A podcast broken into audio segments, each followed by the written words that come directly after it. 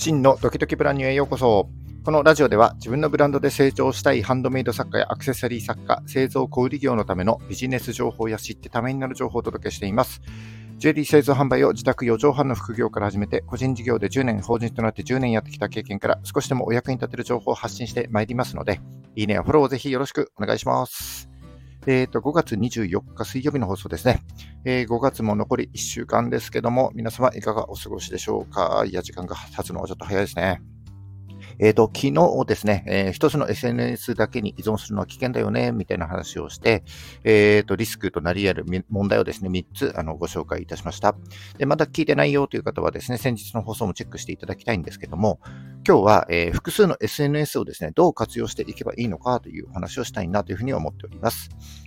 えっと、インスタだけじゃなくてですね、もっと広い視野で捉えると、まあ、複数の SNS をね、運用する大きなメリットが見えてくるんじゃないかなというふうに思いますので、ぜひ最後までお聞きいただければ幸いでございます。それでは今日もよろしくお願いします。はい、えっ、ー、と、先日もお話ししましたけども、まあ、いろんな SNS があってですね、その SNS ごとに利用しているユーザー層っていうのは全く異なるわけです。えー、だからですね、Twitter にもしかしたらね、理想のお客様がいるかもしれないのに、インスタだけやっているとしたらですね、その Twitter のお客様にですね、あなたのブランドとの情報設定が全くないために、え全く知ってもらえないということになってしまっているということになりますよね。これってね、非常にもったいないと思うんですよね。だから、なるべくですね、こう広い視点で考えていただいて、複数の SNS にですね、目を向けてみるのが大事じゃないかなというふうに僕は思います。えー、それで今日はですね、その複数の SNS をどういうふうに活用していけばいいのかということをお話していきたいと思っております。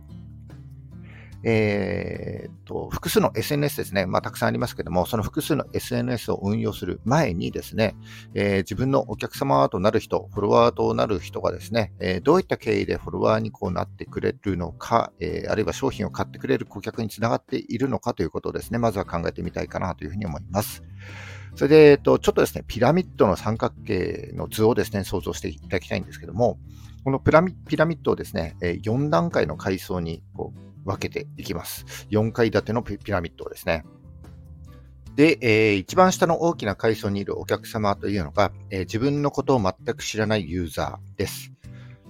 下から2段目の階層にいるのが、えー、とりあえずフォローしてくれていて、たまに投稿を見てくれる人みたいな感じで、これを新規ユーザーとします。そして、えー、下から3段目にいる人たちが、えー、いいねやコメントをね、積極的にしてくれる、えー、ライトなファン。そして、えー、てっぺんにいる人たちっていうのが、えー、時間とお金をですね、ネットでもリアルでも、えー、あなたのために使ってくれるコアなファンというふうに、え置いておきます。しておきます。で、えピラミッドの上の方、頂点に行くにつれてですね、え自分のため、あなたのために、え時間を使ってくれるというふうに思ってください。で、このピラミッド構造で分解して、えー、分類して考えることで、えー、どういったユーザーがですね、どのくらい自分のために時間を使ってくれているのか、えー、どういった情報を欲しているのかということが、こう、SNS 複数の SNS を運用しているとだんだん見えてきます。だから私たちが、え、やることというのは、この SNS を活用して、階層ごとにいるユーザーに対してですね、適切な情報を提供して、新規ユーザーから、えー、コアなファンユーザーへと育ってもらうことが目的になってくるわけです。でまとめると、えー、一番下にいる階層の人たちが、えー、自分のことを全く知らないユーザーです。で、2段目がですね、フォローはしてるんだけれども、たまに見て、投稿を見てくれるだけの人、新規ユーザーになります。えー、下から3段目にいる人たちが、えー、いいねやコメントを積極的にしてくれるライトなファン。そして一番てっぺんにいる人たちがですね、時間とお金も使ってくれる、えー、コアなファン。まずはですね、この4段階を前提として置いておきます。で、そしたら、えー、複数の SNS をですね、どの階層のユーザーに向けて活用していくかということを決めていきます。で今回取り上げる SNS は、えー、YouTube、TikTok、Twitter、Instagram、えー、ブログやネットショップ等のウェブサイトになります。で、この中で最も拡散性が少ないのはですね、ブログやネットショップ等のウェブサイトになりますけども、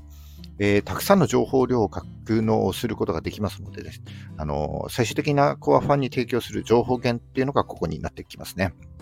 それと SNS とはちょっと異なるんですけども、えー、公式 LINE についてもですね、少し触れていきたいなというふうに思っております。以上を踏まえた上で、えー、これらの SNS をどのように、えー、先ほどのピラミッドの階層に当てはめていくかということをですね、順番に解説してまいります。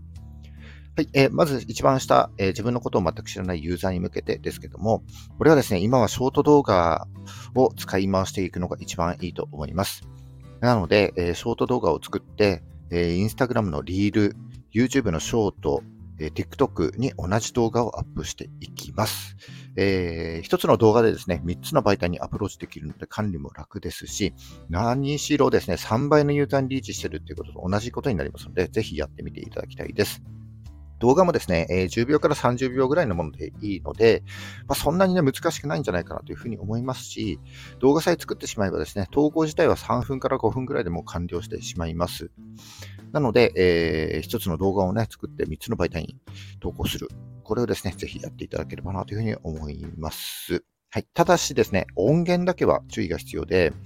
えー、完全にですね、オリジナル音源だったり、著作権フリーの音源であれば、えー、3つの媒体で全然使い回していけるんですけども、あの各媒体で得られる音源をですね、使用する場合はですね、著作権が問題になってきますので、ちょっとね、僕一回やっちゃったことがあるんですけども、えー、著作権に引っかかってね、あのー、著作権の問題がありますよみたいな感じで、クレームになりますので、そうするとですね、最悪動画を消すことにつながりますので、これね、注意していただければなというふうに思います。で、えー、このショート動画ですね、あの、フォロワー数が少なくても、あの、検索とかね、発見欄、えー、おすすめとしてね、表示されやすいので、拡散性もあります。ぜひ積極的に活用していただきたい施策になります。そして大事なのが、えー、自分のことを全く知らないユーザーがですね、次に起こす行動につなげていくということですよね。から、えフォローしてもらうだったり、えチャンネル登録してもらうといった行動を促すことで、え、ピラミッドの次の2段目の階層ですね、新規ユーザーに育てていくということを意識するということが大事ですよね。なので、えー、ただ動画を投稿するんじゃなくて、えー、プロフを見てくださいとかね、あのフォローしてくださいといったことをですね、キャプションあるいはコメントに書き込んでアクションを起こしやすくするということが大事だと思います。ただ動画をね、投稿するだけじゃもったいないので、これは必ずやってください。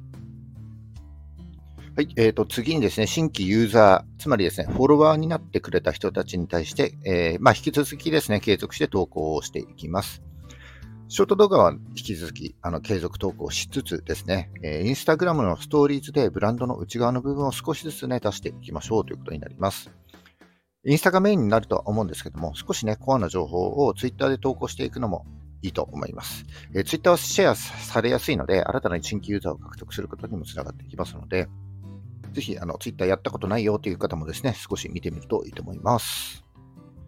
はい。えー、インスタのストーリーズを継続して投稿していると、えー、新規ユーザーとの関係性が強くなってですね、次第にライトなファンへと成長していきます。えー、ライトなファンは、いいねやコメントをしてくれるユーザーですけども、えー、コメントにはね、なるべく早くレスポンス返すようにしてあげるのはもちろんなんですけども、えー、いいねしてくれたフォロワーの投稿にもね、いいね返しをしてあげて、その関係性をですね、より強固にしていきましょうということになります。そして、ここからが重要なんですけども、えー、あまりですね、オープンにしない情報をインスタの鍵垢、鍵垢ってあの承認されないとフォローできないアカウントだったり、え、会員制のブログ記事だったり、あとはね、公式 LINE の登録を促すなんてことをやって、えー、あと、あの、できる方はライブ配信とかをね、行っていただいて、コアな情報を伝えていただきたいなというふうに思います。特にライブではあまり堅苦しくなくですね、えー、誰かに話しかけるような感じがいいんだと思います。僕はちょっと、えー、まだできてないんですけども、えー、ちょっと慣れてきたら、このラジオですね、慣れてきたらやっていきたいなというふうに考えております。えこのブランドの内側を見せてあげることがですね、よりコアなファンに育つためには必要な要素になってきますし、あなたのブランドを知ったライトなファン、そしてですね、コアなファンはですね、秘密を共有したいと思っていますので、あの、決してね、企業広告のようにならないように、なんか素の表情を見せてあげたりですね、内側を見せてあげて、ライトなコミュニケーションを心がけるようにしてください。えー、ライブ限定でね、あの、商品を販売するのもいいですし、ネットショップで期間限定販売を組んで、えー、公式 LINE やインスタのストーリーズで通知するのも、告知するのもいいと思います。えー、大事なのは、新規ユーザーの目にも、あ、なんかやってるな、ぐらいの感じで見えるようにしてあげてですね、ライトなファン、コアなファンに向けて情報を出していくことになります。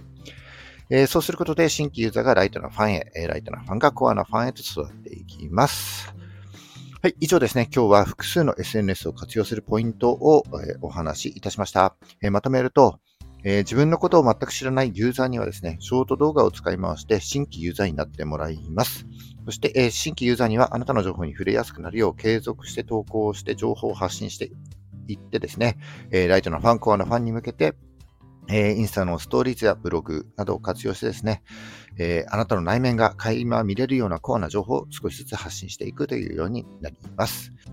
えー、コアなファンにですね、レアな情報を出せば出すほどにあなたとの関係性が強まっていきますので、えー、自発的に口コミもしてくるようになっていきます。その口コミはですね、新たな新規ユーザーを連れてきてくれますので、えー、この流れをですね、意識して SNS 運用に取り組んでみていただければいいんじゃないかなと思います。はい、以上ですね、今日は、え複数の SNS を活用するポイントをですね、お話しいたしました。